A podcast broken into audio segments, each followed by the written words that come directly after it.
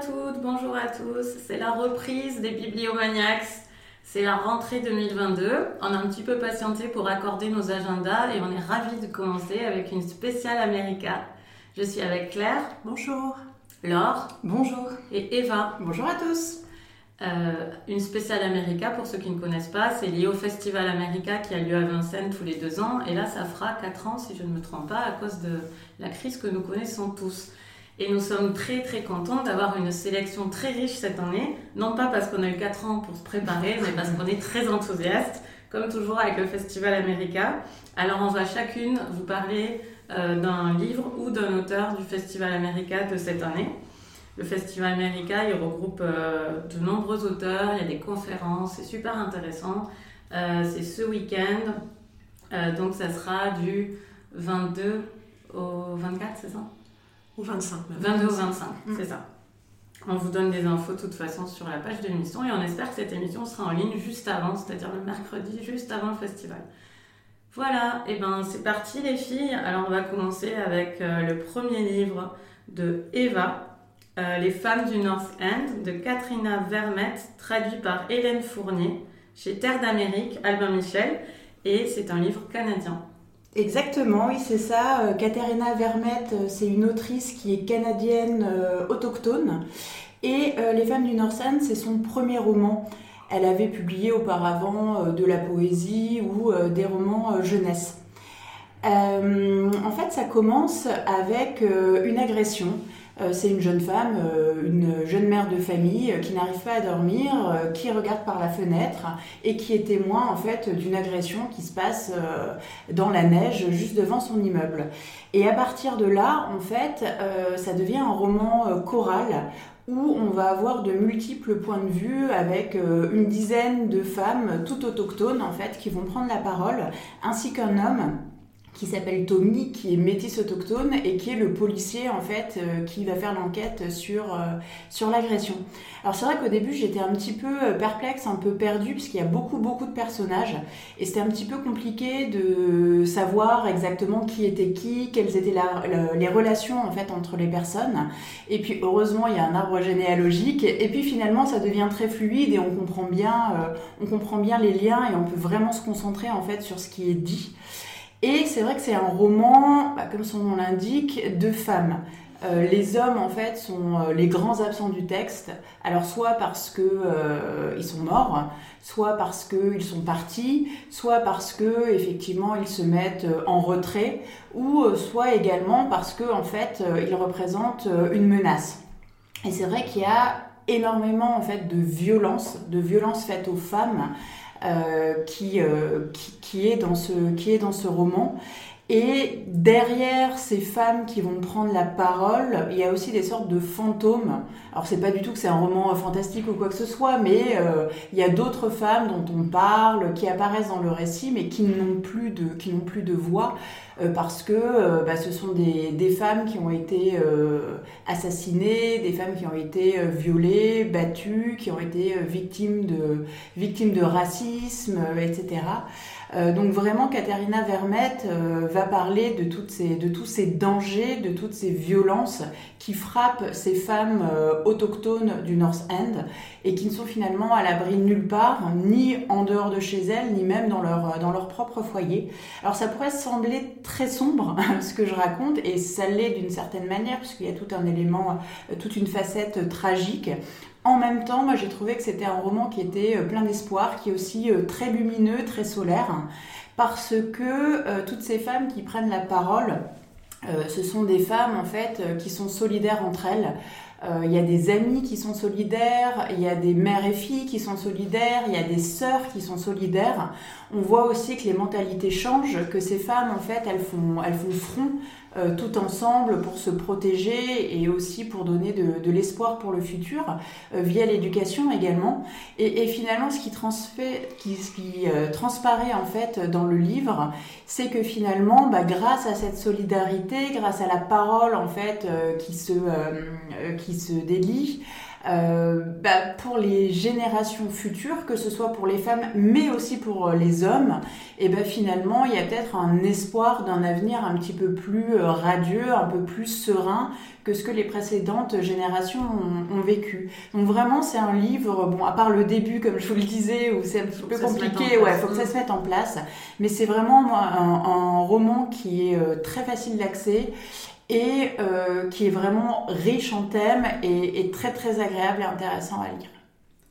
Et Laure et moi, au moins, euh, l'avons lu aussi cet été. Laure, euh, t'as aimé? Moi j'ai adoré, j'ai trouvé ça brillant, la, construction enfin, est formidable avec une espèce de, de, quand même, de, suspense sur euh, qu'est-ce qui s'est passé exactement, à qui c'est arrivé, et puis après comment elle remonte une espèce d'enquête intime sur comment ça s'est passé euh, pour, pour, ces femmes. Et comme tu dis, voilà, après on entre dans leur voix intime, et moi j'ai trouvé ça euh, ouais, vraiment enfin, bouleversant, très beau. Et je crois que Margaret Atwood a adoré ce mm. roman, c'est une des raisons pour lesquelles je l'ai lu.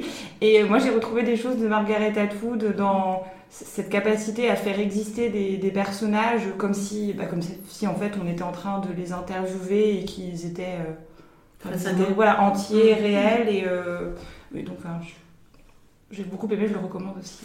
J'ai beaucoup aimé aussi, et particulièrement la, le personnage de la personne qui a été témoin. Stella. Euh, Stella, mmh. qui a été témoin de l'agression et qui et qui vit avec ça et qui essaie de reconstituer ce qu'elle a vu et aussi euh, vraiment accentuer le, côté enquête quand même. Enfin, il y, a quand même une tension, euh, c'est pas juste un roman choral, mm. il y a une vraie tension sur ce qui s'est passé euh, sur cette scène d'ouverture.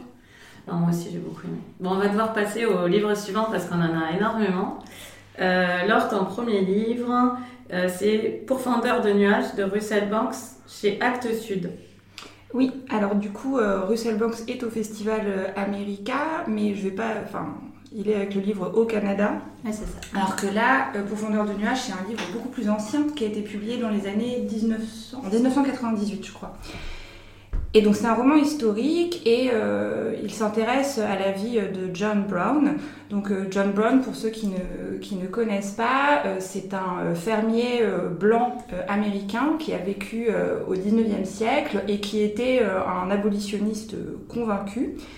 Il était en fait persuadé d'être l'envoyé de, Dieu sur Terre dont la mission était de supprimer l'esclavage aux États-Unis.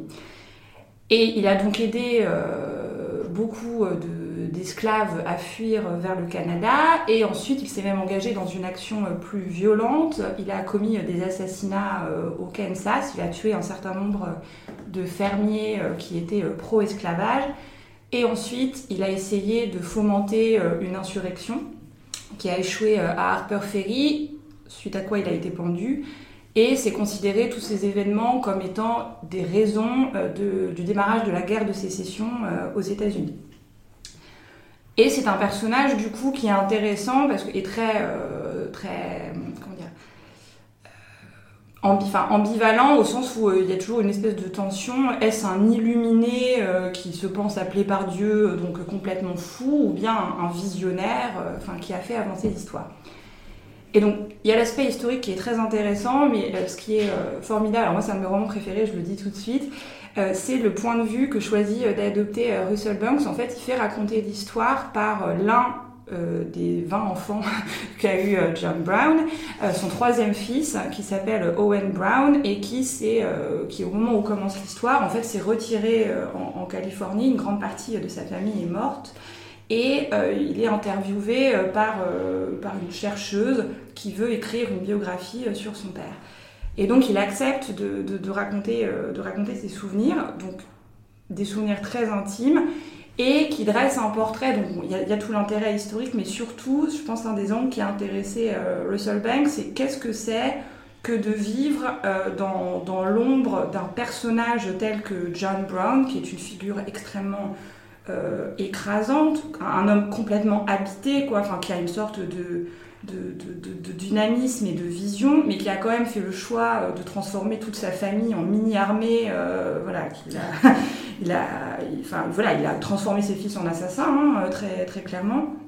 Et, voilà. et donc, il y, a, Owen qui raconte et qui est ce personnage extrêmement ambigu, qui à la fois est fasciné par son père et qui en même temps le hait qui lui-même, n'étant pas aussi visionnaire, peut avoir eu dans sa vie des attitudes compliquées vis-à-vis vis-à-vis d'hommes noirs, vis-à-vis de femmes noires, et voilà, et qui, et qui raconte un peu toute sa, toute sa, toute sa démarche et toute cette relation extrêmement ambivalente donc c'est un, roman qui est formidable parce qu'il y a le souffle de, l'histoire hein, qui vraiment euh, traverse, euh, traverse ce livre. Enfin, c'est vraiment presque un roman épique par, certains côtés.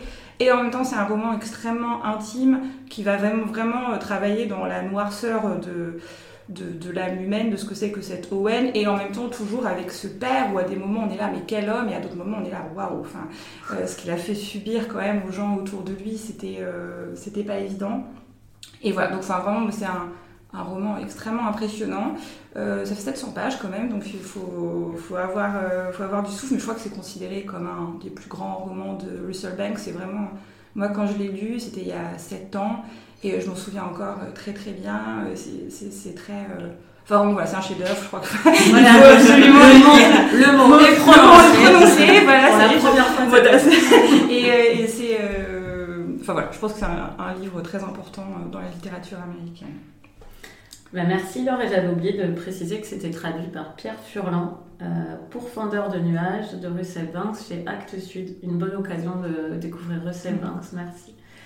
Euh, alors moi je vais enchaîner avec un recueil de sept textes qui sont de langues nouvelles, de longueurs différentes mais quand même toutes assez longues dans mon souvenir. Alors je l'ai lu euh, à sa sortie, mais je l'ai reparcouru euh, cette semaine.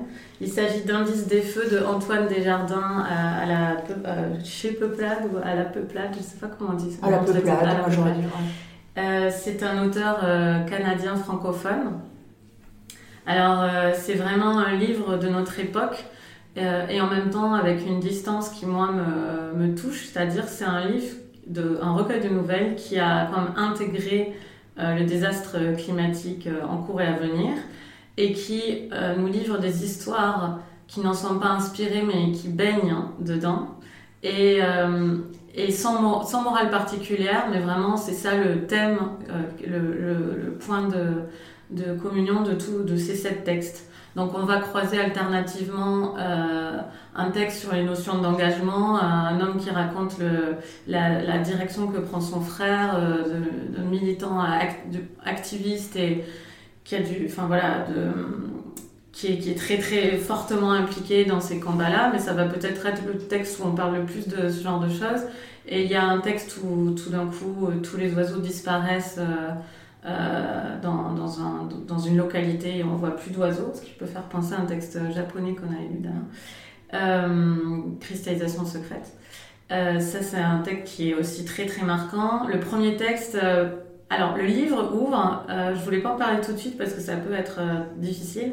Le livre ouvre sur un jeune homme qui meurt alors que, alors que des inondations ont lieu dans, dans la ville autour de l'hôpital où il se trouve il meurt d'une leucémie, euh, euh, c'est une, forme d'agonie, et c'est un discours euh, à la première personne avec beaucoup d'argot canadien. Donc ça c'est dans tout le livre, le, vraiment la langue du, québécoise.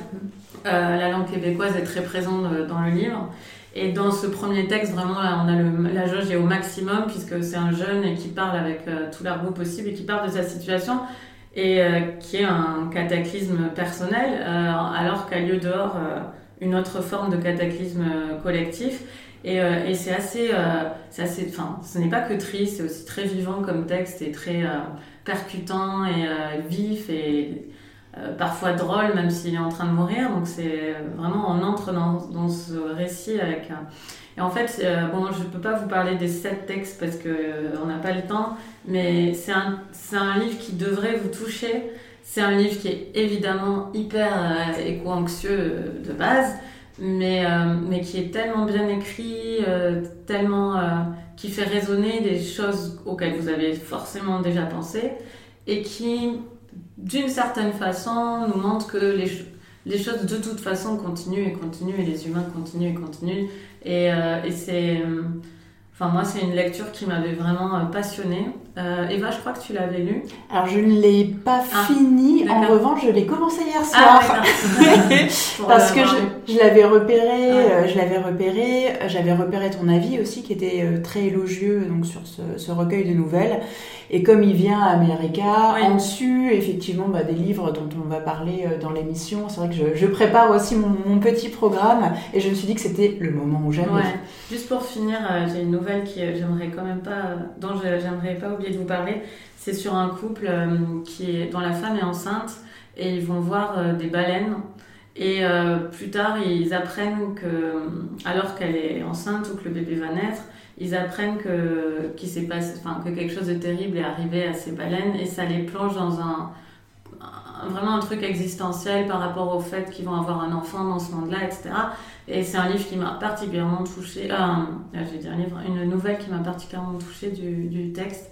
Enfin, en tout cas, découvrir vraiment, c'est bon. euh, je suis pas la première probablement à, à vous en parler. Après, c'est pas un livre non plus hyper connu. euh, Enfin, il est connu dans, parmi les gens qui lisent beaucoup, mais vraiment, il vaut la peine. Et si c'est des sujets qui vous touchent, en plus, euh, sept textes, ça permet aussi d'alterner avec d'autres lectures. Mhm. Si c'est un peu trop pesant pour vous le, le sujet, vous pouvez ne pas les enchaîner. Ça pose aucun problème. Vous pouvez les intercaler euh, pendant quelques semaines.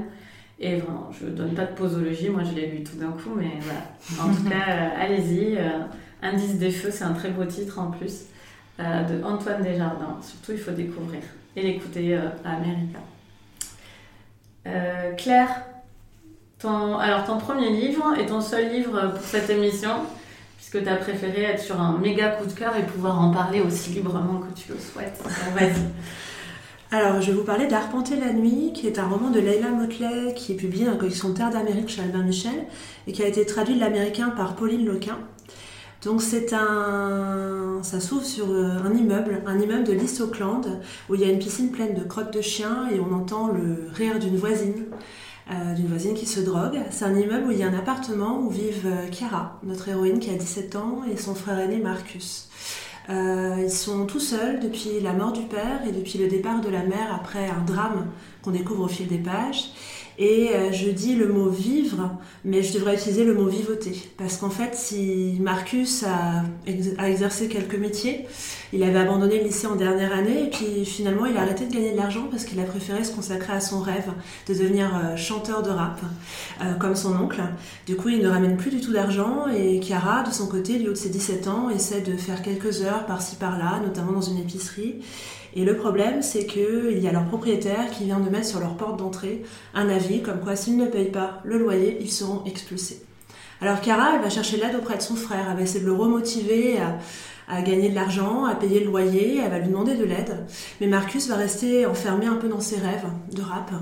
Et euh, Chiara, en fait, par une succession d'événements, notamment par, euh, par une nuit où elle va euh, dans une boîte et puis elle en sort et il y a un homme qui la suit. Elle accepte euh, de l'accompagner, il la prend sur un toit et il lui donne de l'argent après. Cet argent, elle se rend compte qu'elle peut le gagner en se prostituant. Donc elle va trouver la solution, elle va commencer à se prostituer. Et là, c'est une longue descente aux enfers qui nous est racontée. Et euh, cette longue descente aux enfers, elle est extrêmement poignante. Et puis, il y a quand même une bouée de secours un peu pour Chiara. C'est le fils de la voisine droguée, c'est Trevor, qui a besoin d'elle. Et quand on a une bouée de secours, parfois, ça redonne un sens à l'existence et ça permet de se réancrer. Donc, euh, en même temps, est-ce qu'on peut vraiment échapper à l'enfer du dehors? Alors ce roman, euh, j'en avais eu la chance d'en entendre parler lors de la rentrée euh, Albin Michel. C'est Francis Geffard, je crois, qui nous en avait parlé et qui avait dit que Leila Motley, son autrice, avait 17 ans quand elle l'avait écrit. C'était déjà dès l'âge de 16 ans une poétesse officielle de sa ville d'Auckland. Et ce livre, même avant sa publication, avait été remarqué par beaucoup de médias américains, notamment Oprah Winfrey. Il est annoncé comme une claque. Alors moi, je pense que vous l'entendez déjà rien qu'au résumé. Ça a été une vraie claque, un vrai coup de cœur et parfois quand on aime beaucoup un livre, c'est difficile d'en parler. Je l'ai lu cette semaine, je l'ai lu en deux soirées. Euh, J'avais envie de retrouver le souffle et la voix de Chiara parce que ce qui vraiment pour moi est déjà l'atout principal de ce livre, c'est le personnage principal. C'est justement Chiara, cette jeune fille de 17 ans, qui est assez éloignée de l'autrice, puisque l'autrice n'a pas du tout vécu ce qui se passe pour Chiara, elle s'est inspirée d'un fait divers de sa ville, mais qui en même temps, à mon avis, a une voix tellement poétique que forcément elle est un peu proche quand même d'elle. Il y a sa langue qui montre le monde à sa façon, qui montre Auckland, parce qu'Auckland on va l'arpenter de jour, mais on va aussi l'arpenter de nuit. Il y a sa langue qui montre aussi comment son frère se perd dans ses rêves, comment sa mère dévore le reste du monde autour d'elle, comment son père est mort, comment Trevor est un soleil dans sa vie. Et ça, cette langue-là, elle est incroyable, elle nous prend de la première page jusqu'à la dernière et c'est juste magnifique. La construction, elle est assez classique finalement parce qu'il y a un schéma d'exposition, on va découvrir la vie de Chiara, tous ses problèmes. Après, il y a la chute et ses conséquences. Mais ce que j'ai aimé dans la construction surtout, c'est la scène d'introduction et la scène de fin. C'est comme s'il y avait une sorte de boucle dans ce récit d'apprentissage. J'ai trouvé ça extrêmement malin parce que ça reste, en fait, ça donne une notion d'espoir aussi. Et puis, euh, ce qui m'a beaucoup plu, c'est que c'est un récit d'apprentissage un récit d'apprentissage extrêmement dur, mais souvent l'apprentissage c'est une ouverture vers un univers. Quand on a 17 ans, tout est possible. Et en fait, au fil des pages, sans vous révéler ce qui, se passe pour Chiara, parce que ce serait dommage de, vous spoiler, on va voir qu'au lieu de s'ouvrir, son univers va se rétrécir finalement et va se refermer sur son appartement qui devient une sorte de cocon avec son voisin Trevor. Et ça, je trouve ça hyper intelligent de montrer comment la nuit et comment ce qu'on peut rencontrer dans la nuit, comment les choix qu'on peut faire font que l'apprentissage finalement euh, nous amène vers, soi et nous empêche de s'ouvrir au reste du monde. C'est comme si toutes les possibilités de Kara se rétrécissaient. Alors c'est poignant et pour autant, ce roman je le qualifierais de soleil noir parce que il y a ce côté très noir, très sombre de la nuit, de ce qui s'y passe, des dangers, des menaces et en même temps il y a ce côté lumineux qui parfois arrive grâce au regard de Chiara et puis à la présence de ce petit voisin de 9 ans, Trevor qui est, qui est un vrai soleil. Voilà, moi c'est vraiment une grosse claque et je ne peux que vous le conseiller. J'ai hâte de suivre euh, son œuvre. Je pense qu'elle a une voix euh, à part et j'aimerais voir ce qu'elle va faire après. Ah oui, c'est sûr qu'elle va continuer. Je pense en plus, je crois que ça a eu un beau succès, comme tu disais, aux États-Unis. Euh, je pense que c'est très bien traduit. Alors moi, je l'ai lu en anglais. ça doit être très bien traduit, vu ce que tu en dis, par Pauline Loquin, donc. alors moi, c'est juste une note. moi, moi, aussi, j'ai beaucoup aimé ce livre, mais en t'entendant le raconter et les choix que tu fais quand tu le racontes, je me dis qu'on a, ça, ça, explique pourquoi je ne l'ai pas autant adoré que toi. Parce qu'il y a tout un point dont tu ne parles pas, qui pour moi aurait dû être plus euh, développé, et, euh, et, qui est ma limite sur ce livre. Mais tu as fait le choix de ne pas en parler, donc je ne vais surtout pas euh, dévoiler cet aspect-là. Mais je pense que ça en dit long sur ce que toi, tu as adoré du livre et ce qui sont moi mes réserves sur ce texte. Je me suis fait exactement la même réflexion en, en, écoutant Claire, parce que je, je l'ai lu aussi, euh, non pas pour préparer l'émission, mais euh, par rapport au, au, Festival America. Et effectivement, j'ai aussi quelques réserves sur ce livre, même si je l'ai beaucoup aimé. Et quand je me dis que c'est une autrice de 17 ans qui l'a écrit, enfin, c'est formidable et euh, euh c'est extrêmement prometteur. Euh, et effectivement, moi, euh, j'ai aimé tout ce que, toutes les facettes en fait dont tu as parlé, euh, Claire. Moi, c'est ce que j'ai préféré en fait dans ce livre, avec aussi un côté vraiment cinématographique où j'imaginais parfaitement les scènes. Et en revanche, j'ai trouvé que certaines choses étaient moins maîtrisées et c'est ce dont tu n'as pas parlé, euh, Claire. Je, je, je, spoil rien, mais il y a une partie enquête, procès, euh, etc. Euh, où j'ai trouvé que parfois c'était pas très clair et ça s'embourbait un, un, petit peu. Mais j'ai fait exprès de pas en parler parce que j'avais envie de garder un petit peu mmh. justement le suspense. Ça arrive dans le dernier tiers et je me dis voilà, moi c'est pas finalement, je comprends tout à fait vos mm. réserves, mais le reste l'a tellement porté sur son passage que finalement, tu vois, je je mettrai pas. Mais oui, je je savais pas dans quelle mesure quand on résume un livre, ne pas trop spoiler, c'est parfois évident. Là, je dis pas les tenants, les aboutissants. non, mais c'est jamais évident. J'ai le souvenir d'Edith Wharton. Mon traumatisme. Maintenant, je dis juste les deux premières lignes. mais je comprends vos réserves en fait, et c'est vrai. Mm. Je suis en train de me demander si je ne savais pas ça avant de le lire. Peut-être que la quatrième est différente aux États-unis, je sais pas. Mais si moi, j'ai la sensation d'avoir su avant de commencer que ça pareil, pareil. Parce que c'était le fait divers, c'est pour ça. Mm. Ah c'est il y a le versant prostitution qui est pas mal évoqué, mais c'est vrai que le fait divers, on le voit qu'à la fin, la dernière, enfin, elle mm. explique euh, ses sources d'inspiration finalement. J'ai lu dans le New York Times un texte, un article sur ce texte qui faisait euh, sur la fin un parallèle avec euh, une histoire qui s'est passée après à Auckland et qui ressemble fort à ce livre, une, des révélations, j'en dis pas plus. Mais donc c'était euh, c'était très sombre de se dire que peut-être elle avait touché juste sur cette histoire en fait, puisque Parce que c'est pas la force la des réalité, auteurs. a, la réalité a rejoint la fiction a priori à Auckland. Euh, bah, merci beaucoup Claire et je pense qu'on a tout donné envie de, de lire ce, ce, livre à nos auditrices et auditeurs et je suis j'en suis très contente. Et on va passer à euh, Eva. Euh, tu, veux, tu vas nous parler d'un autre texte fort qui est paru chez l'Olivier. Memorial Drive de Natasha Sweatsway. Je sais pas comment ça se prononce. Trezway Trezway de Natasha Trezway traduit par Céline Leroy. Alors vas-y. Exactement. Donc là, euh, en revanche, ce n'est pas un roman, mais bien un livre de non-fiction où euh, l'autrice euh, Natasha Thasway euh, évoque un drame qu'elle a vécu lorsqu'elle avait 19 ans. Puisqu'en 1985, sa mère Gwendoline a été assassinée par son mari, alors qui n'est pas le père de Natasha, qui était issu du premier mariage, mais donc cet homme qui s'appelle Big Joe, en fait, était le beau-père de Natasha, donc le deuxième mari, le deuxième mari de sa mère. Et donc elle va nous faire le, portrait de, sa mère, euh, tout en parlant effectivement du drame et des impacts que ça a pu avoir euh, dans sa vie. Et surtout, euh, elle essaye vraiment de rendre justice à sa mère, puisque bah, comme c'est un fait divers où sa mère a été assassinée, tout de suite, effectivement, on pense à sa mère comme une victime. Or, sa mère était une femme qui a eu une vie assez extraordinaire. C'était une femme brillante, cultivée, éduquée et qui avait un très gros poste puisqu'elle était DRH d'une société. Donc elle revient effectivement sur, sur la vie de sa mère, euh, sur sa première union aussi, puisque euh, euh, Natasha Srazoué est métisse, donc sa mère est afro-américaine, son père est canadien blanc. Elle est née dans les années 60, à l'époque où ce genre d'union mixte, on va dire, était interdite. Donc sa mère, effectivement, avait bravé les codes, avait bravé les dangers pour se marier, pour avoir une petite fille. Euh, et puis euh, finalement ce couple n'a pas euh, n'a pas duré, il a duré quelques années et elle s'est retrouvée donc bah, devoir gagner sa vie.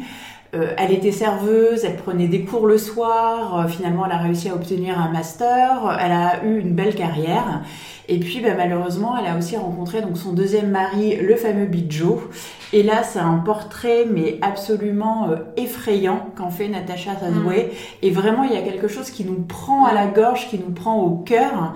Euh, puisque euh, elle va faire aussi des retranscriptions euh, de messages téléphoniques, de, de, choses qui ont pu arriver, et on voit que cet homme en fait a réussi à tenir sous sa coupe, sous son emprise, cette femme qui était pourtant qui avait du charisme, qui avait des leviers pour s'en sortir, qui avait un travail. Il a réussi à la couper de ses collègues, il a réussi à la couper de sa famille, euh, il a fait en sorte qu'elle soit complètement isolée en fait dans euh, un circuit qui était vraiment maison travail maison travail. Euh, même il a il a réussi à isoler en fait au sein de son propre foyer la mère et la fille puisqu'il faisait toujours en sorte qu'elle ne soit jamais euh, elle ne soit jamais toute seule. Et donc c'est vraiment une histoire de violence euh, de violence physique, mais aussi de violence psychologique, de violence sexuelle. Et Natacha, en fait, de la police. Et, et, et, Natacha, et Natacha euh, bah, pas que de la police d'ailleurs, puisque, na, puisque Natacha en fait se rend bien compte de ce qui se passe. Euh, elle vit en fait dans cette atmosphère qui est, euh, qui est étouffante, qui est suffocante. Elle se rend bien compte que sa mère et elle-même aussi, euh, puisque le, le mari est très jaloux en fait de cette, de cette, de cette fille. elle se rend bien compte qu'il y a un problème et que toutes deux en fait sont en danger. Elle essaye d'avertir euh, la police, elle essaye d'avertir aussi une de ses enseignantes. En fait, la police ne fait rien. L'enseignante lui fait une réponse de principe, euh, teintée de fatalisme. Ah bah oui, les relations, c'est comme ça, etc.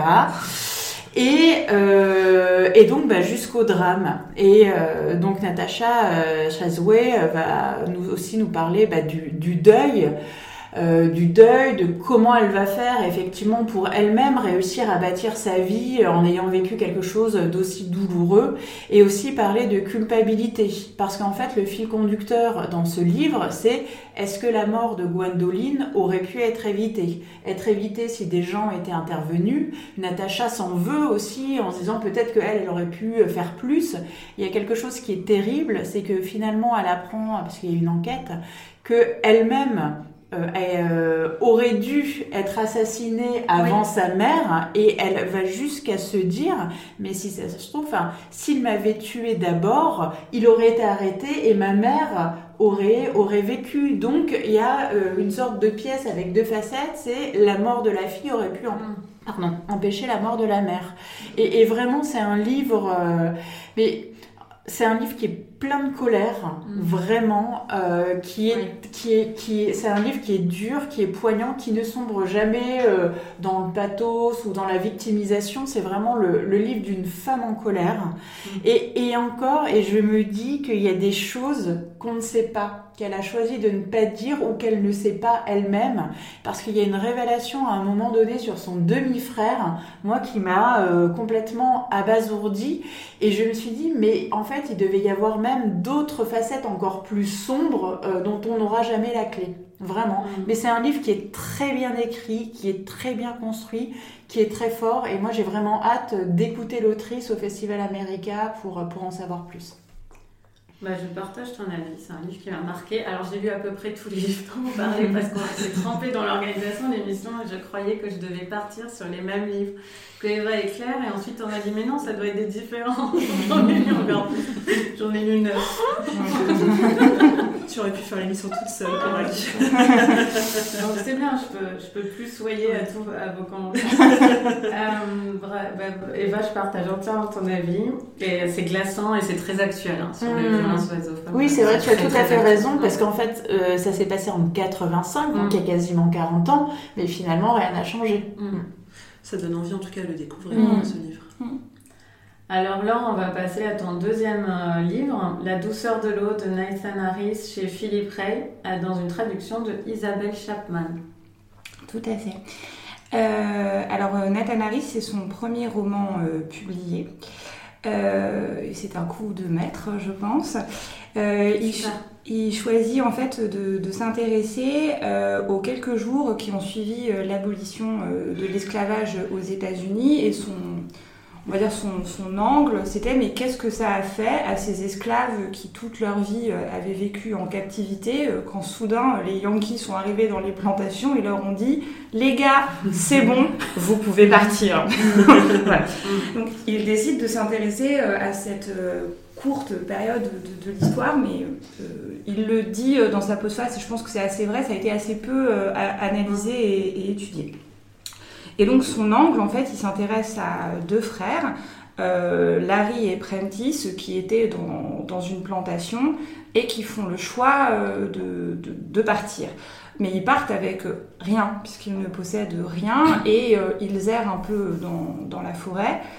Et dans cette forêt, ils rencontrent Georges, qui est un homme d'une soixantaine d'années, qui lui est le fils d'un d'un propriétaire terrien, mais qui n'a jamais fait fructifier son bien, qui n'a jamais rien cultivé, qui a fait le choix de ne pas avoir euh, d'esclaves et qui en fait a, vécu en vendant euh, petit morceau par petit morceau euh, la propriété dont il a hérité.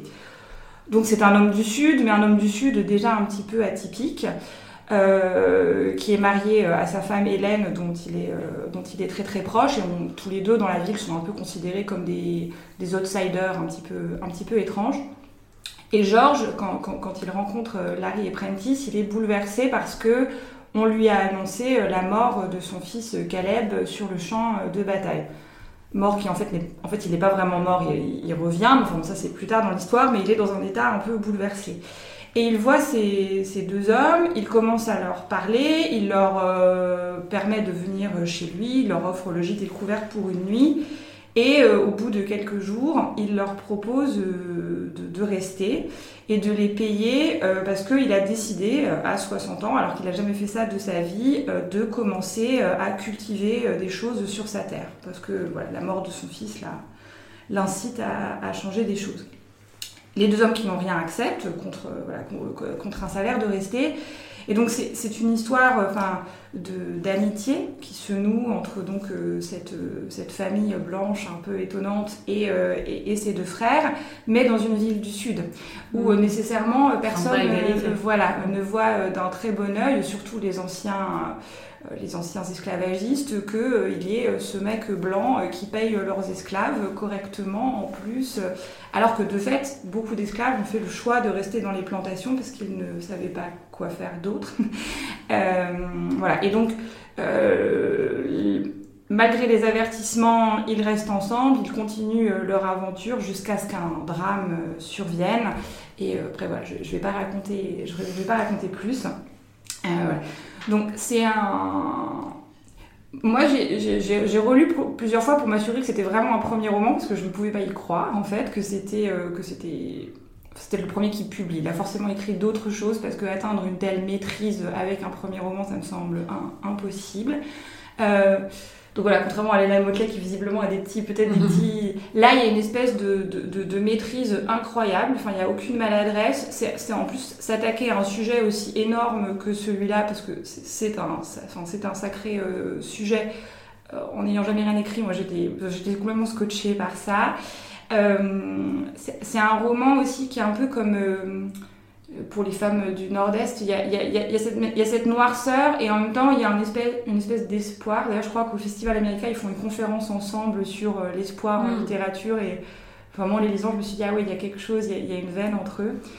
Euh, parce que voilà, parce que du coup, il y a quelque chose de très, sombre. Hein. Enfin, le, drame qui arrive est, glaçant. Euh, ça, montre très bien comment, dans, ce sud, réussir à se réinventer est extrêmement compliqué et va être compliqué parce que ça annonce tout un tas de choses futures.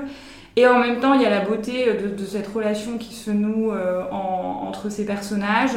Euh, enfin, et, voilà, et qu'à la fin, il y a quand même un, élan où on sent qu'un avenir est possible, que, que, ça va continuer euh, à avancer. Donc ça, c'est très très beau. C'est très bien raconté et il y a, y moi, il y a quelque chose qui m'a beaucoup touchée, c'est la relation de Georges et, d'Isabelle, donc qui est ce couple vieillissant. Je trouve que c'est pas forcément un sujet euh, traité euh, très habilement en, littérature. Et là, c'est très beau ce qu'il arrive à faire, à montrer à la fois c'est un vieux couple, donc qui se traîne toutes les casseroles des, vieux couples, avec toute la colère, tous les résidus de, de, haine qui peut arriver. Et en même temps, il y a un vrai euh, amour, mais un amour de personnes qui ont vécu toute leur vie ensemble et c'est enfin, vraiment magnifique, c'est un des plus beaux couples que j'ai vu en, littérature. Ça donne tellement envie cette lecture. Voilà. Non, non, franchement, moi j'ai adoré. Enfin, Et ça fait 950 pages Non, euh, mais c'est 300, 400. Je oui, ça va. On va lire d'ici jeudi. Voilà. Et euh, non, non, franchement, c'est, euh, moi je trouve que c'est vraiment un auteur à, à découvrir. Alors, aux États-Unis, c'est très bizarre, c'est brandé comme la lecture d'été de Barack Obama.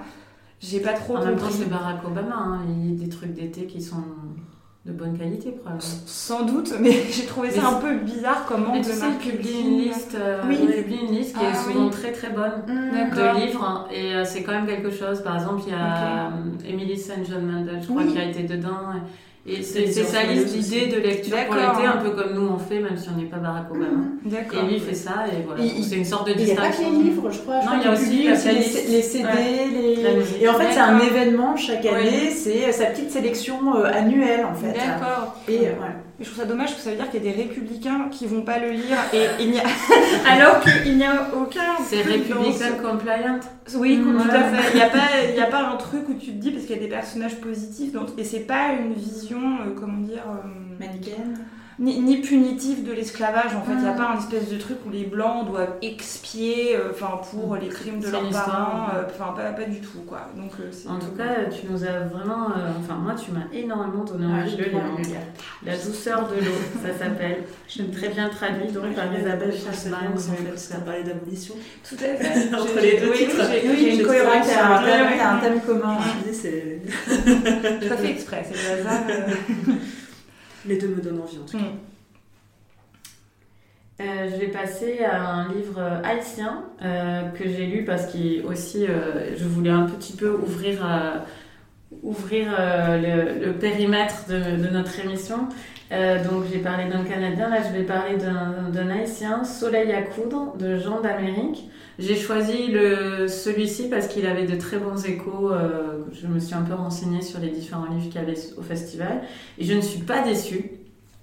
Euh, je ne sais pas si vous avez lu euh, Un jour ce sera vide de Hugo Lindenberg, qui a eu le prix Inter euh, l'an dernier. Avec les méduses. Avec les, méduses sur la couverture, une couverture orange-rose. Là.